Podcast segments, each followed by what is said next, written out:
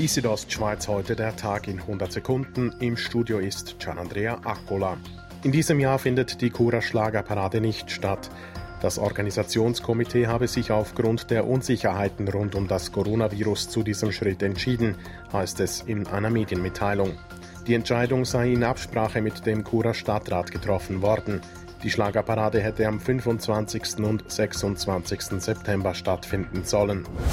Vor einer Woche hatten Bilder des Kurawelt-Störflis die Runde gemacht, die zeigten, es wurde viel zu wenig Abstand eingehalten.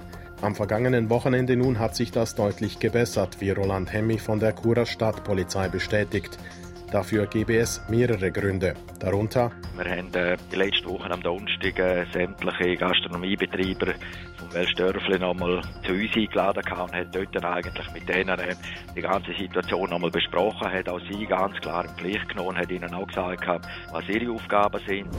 Wer mit dem Zug, dem Bus oder dem Postauto unterwegs ist, muss seit heute eine Schutzmaske tragen. Bei der Rätischen Bahn ist man nach dem ersten Tag sehr zufrieden mit den Fahrgästen, wie Mediensprecherin Yvonne Dünser sagt. Also wirklich, die Leute sind sehr diszipliniert, sind nur ganz wenige, die keine Maske tragen.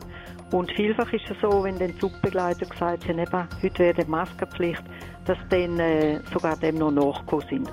Auch bei Postauto und beim Bus Chur wurden die Schutzmasken beinahe von allen Fahrgästen getragen.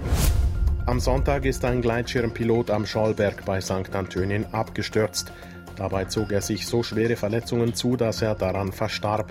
Gemäß der Kantonspolizei Graubünden geriet der Mann in Windturbulenzen und stürzte ab. Mehrere Personen, die den Absturz beobachtet hatten, alarmierten die Rettungskräfte. Beim Absturzort konnte ein Regerarzt nur noch den Tod des Mannes feststellen. Die Südostschweiz heute der Tag in 100 Sekunden, auch als Podcast erhältlich.